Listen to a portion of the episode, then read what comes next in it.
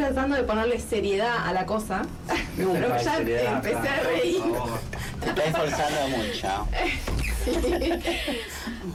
Eh, bueno, se viene la quinta marcha del orgullo y acá estamos. em, Sí, con, re- Marcela, sí. Ángeles y, no me acuerdo de nombre. Rosa. Rosa. Ah, ahí claro, porque no se presentaron conmigo. No se puede así. No se te cargó vos, Y Marcela. acá el Manu me deja sola. Che, Manu, me, esti- me escucho tipo como en Sí, una porque habitación activé de... los otros micrófonos para que se Ah, perfecto. Y Claro, en, es, es distinto el sonido. Bueno, eh, cuéntenos un poco, eh, este año se viene la, la quinta marcha, se viene con todo, ya escuché ahí camión, carroza, escuché de todo ahí en, antes de la nota. Eh, ¿qué, qué- más, más que eso, qué consigna eh, les moviliza para, para este año?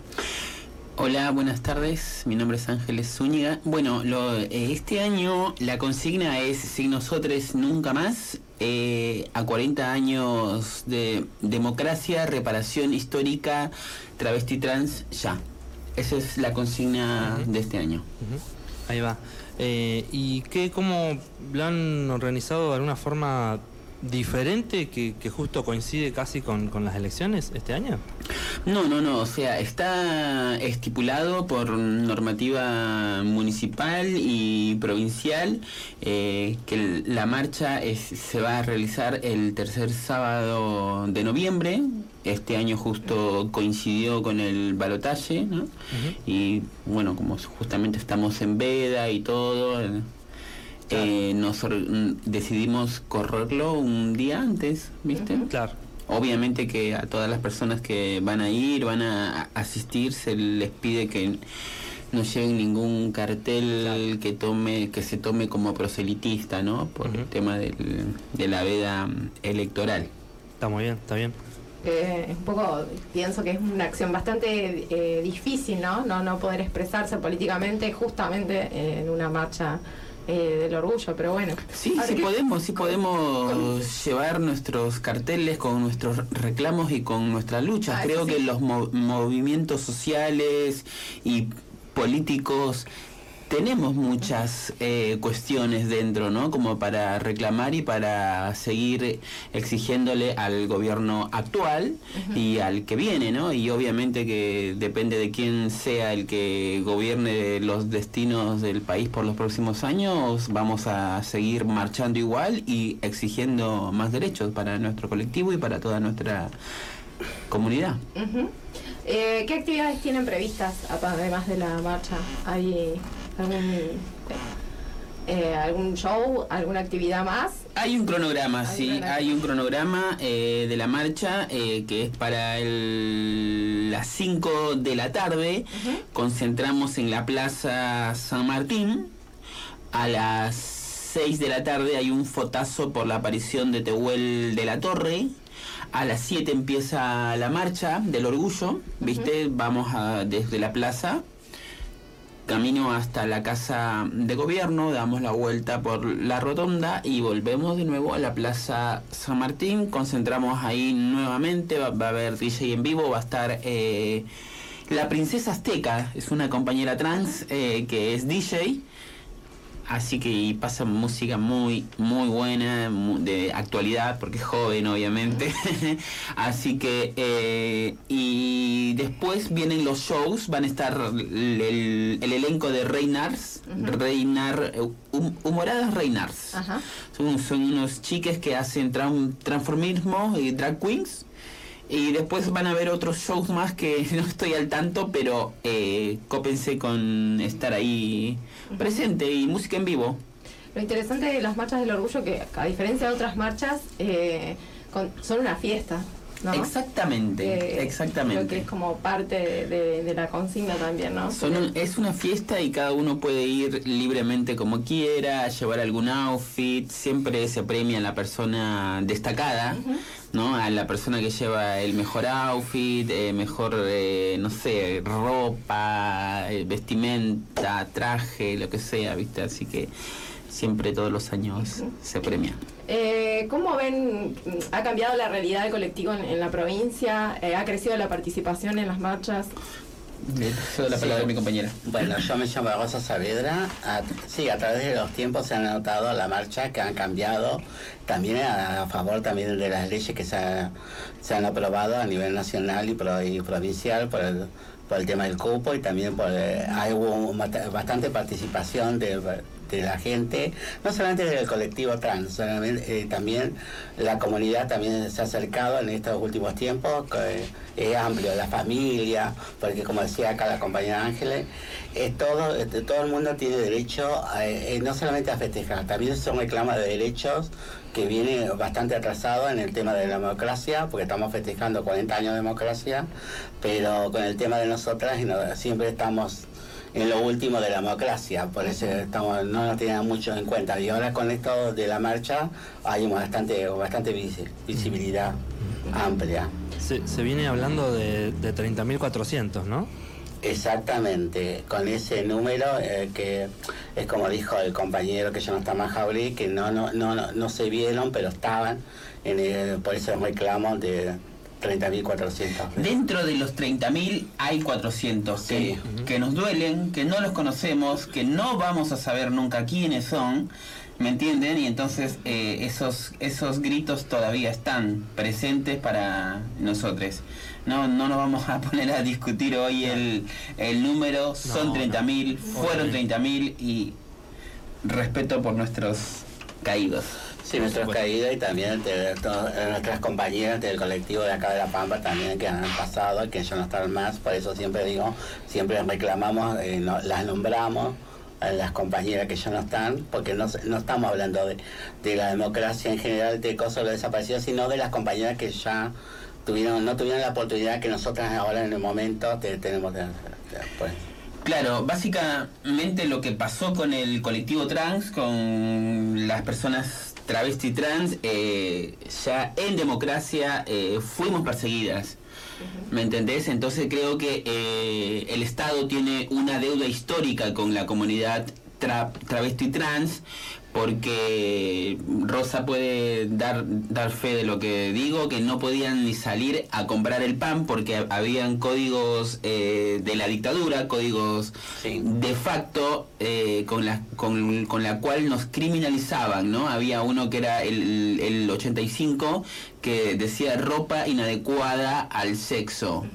Y entonces la policía se agarraba de ese mm, de esa contravencional y las metían presas a las compañeras, ¿no? Violando todos sus derechos humanos y prácticamente nos llevaron a una muerte civil y jurídica, ¿no? Porque no teníamos vida pública, nos anularon de la vida pública y entonces creo que todas esas cuestiones el Estado es responsable y tiene que reparar ese daño hacia nuestro colectivo. Por eso el, el principal eslogan es la reparación histórica. Por eso la reparación histórica para todo el colectivo trans de, la- de esa época de que nos fueron, fuimos olvidadas lamentablemente. Porque fuimos perseguidas y también por la policía. Y bueno, y ahora pues, vamos viendo de un poquito, de un granito, van pasando. ¿Cuánto pienso, cuánto hace falta investigar, ¿no? Y, poner nombres eh, a todas esas personas y, y darles más eh, visibilidad, ¿no? Que, la, que como trabajo de memoria también, para que no, no vuelva a suceder algo así.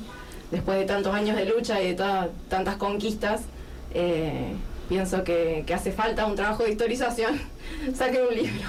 Sí, por supuesto, y más hoy, hoy, hoy en día con la avanzada negacionista que hay, con los discursos de odio.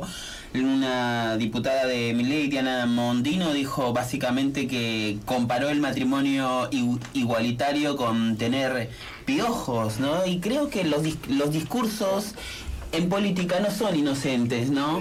En su momento también los nazis a los judíos los tildaban de piojosos, ¿no?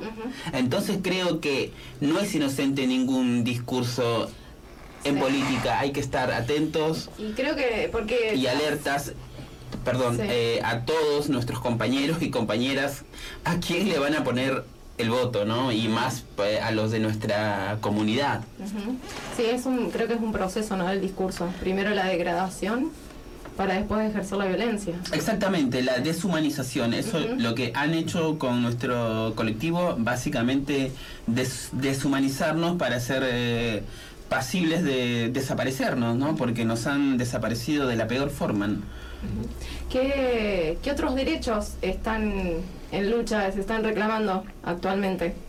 El cumplimiento del efectivo y real del cupo laboral trans, que viene con una lentitud, ¿no? Eh, seguimos exigiendo que se cumpla ese, ¿no? Eh, y también la ley de identidad de género, que no se estigmatice a las niñeces trans, ¿no? Porque todavía están, existen, existimos, ¿no? Y entonces todavía estamos en lucha y bueno, y la reparación hi- his- histórica para las compañeras mayores de Sí, 50 años. Y también eh, acá a nivel provincial estamos eh, reclamando por el tema de la vivienda a través del IPAP, que estamos eh, esperando una respuesta a través del señor Jorge Lescano, que ya nos tiene ahí en veremos, veremos a ver si cumple con la, la fecha, porque ya estamos sobre la fecha, y vamos a ver si nos da una respuesta positiva, porque nosotros hace dos, más de tres años que estamos reclamando pues de- lo hizo anotar a todas las compañeras por las viviendas y bueno, todavía estamos esperando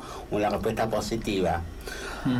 Eh, eh, por el cupo también de- del colectivo trans, porque estaríamos entrando con el- los pueblos originarios en conjunto, Ajá, por el tema de, de la vivienda. ajá.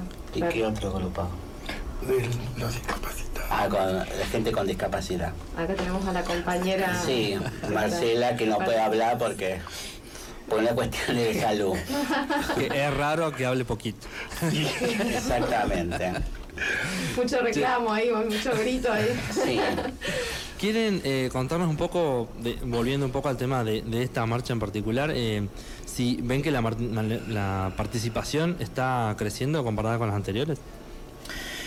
Mira, después de la pandemia como que hubo una fragmentación de los grupos sociales, como que nos golpeó a todos y a todas y a todos la pandemia, ¿no? Eh, la marcha del 2019 fue un éxito, fueron cinco cuadras, fue muchísimo. Creo que fue un hito histórico para nuestra, un hecho histórico para nuestra provincia. Y después vino la pandemia y es como que fragmentó muchas cosas, es como que nos quedamos con mucho miedo, temor también de salir y empezó, empezaron todas estas cosas, ¿no? Y hoy lo que estoy ob- observando, ¿no? Que otra vez eh, nos estamos sumando, nos estamos jun- juntando, estamos aunando lazos, hermanándonos, ¿no? Con los otros movimientos, ¿no? Y es como que tenemos mucha expectativa por el día de mañana. Creo que el miedo a lo que se nos viene eh, nos está fortaleciendo, ¿no? Para que podamos otra vez unirnos como antes de la pandemia, ¿no? Claro, claro. Bueno, ¿quieren recordarnos un poco eh, los horarios, el día y más o menos qué, actividades va a haber?